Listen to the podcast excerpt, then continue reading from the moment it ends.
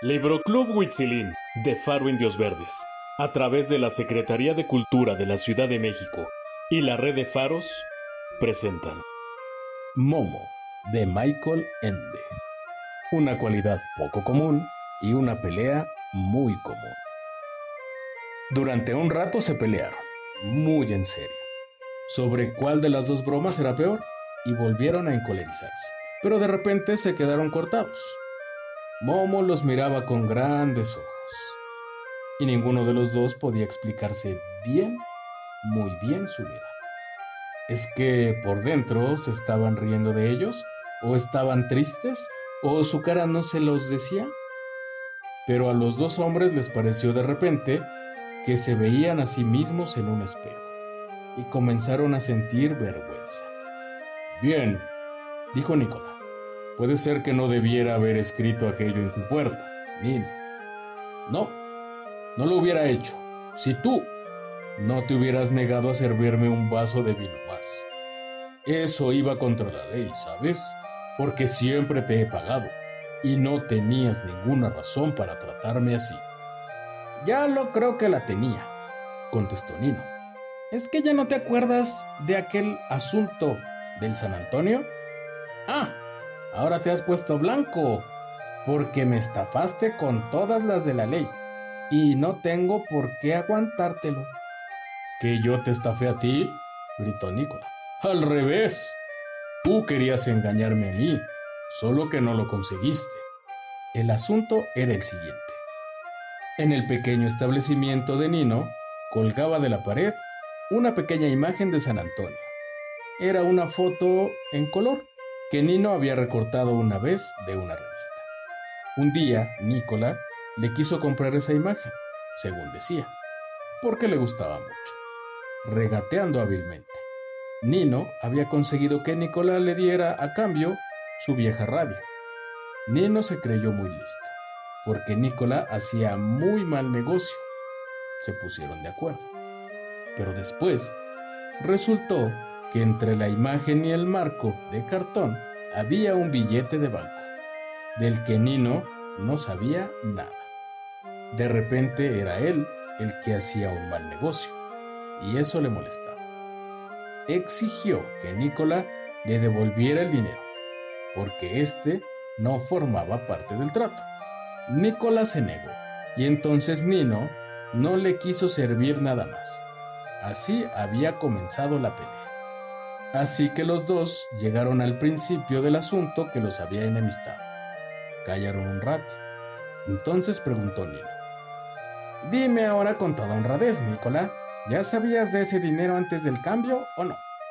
Claro que sí. Si no, no hubiera hecho el cambio.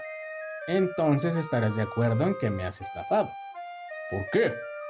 ¿En serio tú no sabías nada de ese dinero? No, palabra de honor. ¿Lo ves? Eres tú quien quería estafarme.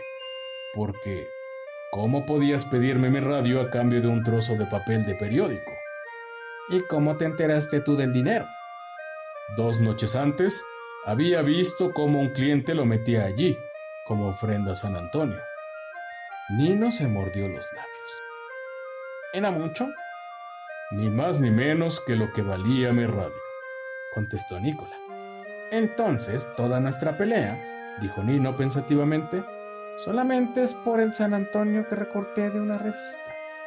Nicolás se rascó la cabeza. En realidad, sí. Si quieres, te lo devuelvo, Nino. ¿Qué va? contestó Nino, con mucha dignidad. Lo que se da no se quita. Un apretón de manos vale entre caballeros. Y de repente ambos se echaron a reír.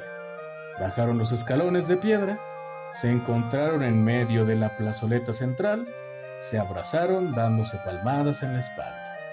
Después, ambos abrazaron a Momo y le dijeron, Muchas gracias, muchas gracias. Cuando al cabo de un rato se fueron, Momo siguió diciéndoles adiós con la mano durante mucho rato. Estaba muy contenta de que sus amigos volvieron a estar de buenas. Otra vez, un chico le trajo su canario que no quería cantar.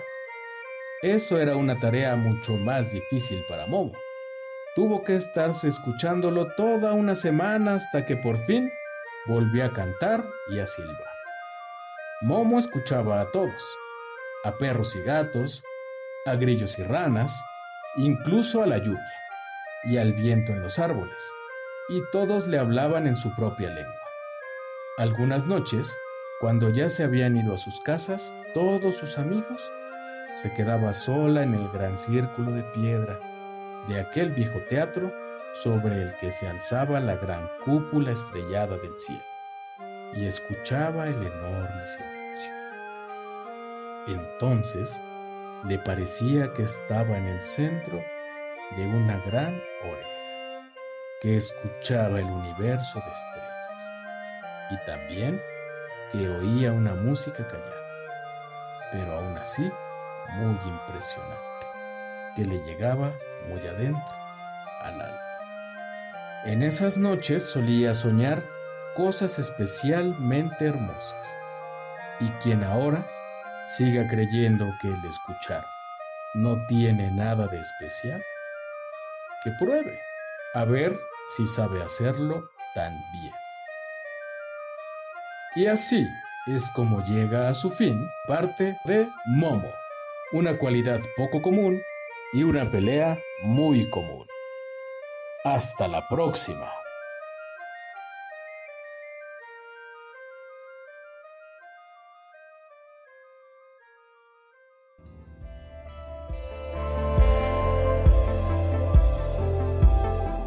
Una producción de Faro Indios Verdes.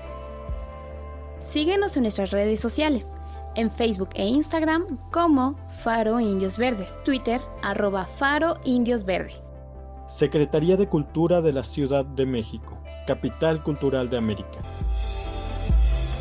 Mantente seguro, sigue cuidándote, usa cubrebocas, lávate las manos, mantén siempre la sana distancia, protégete y protege a los tuyos.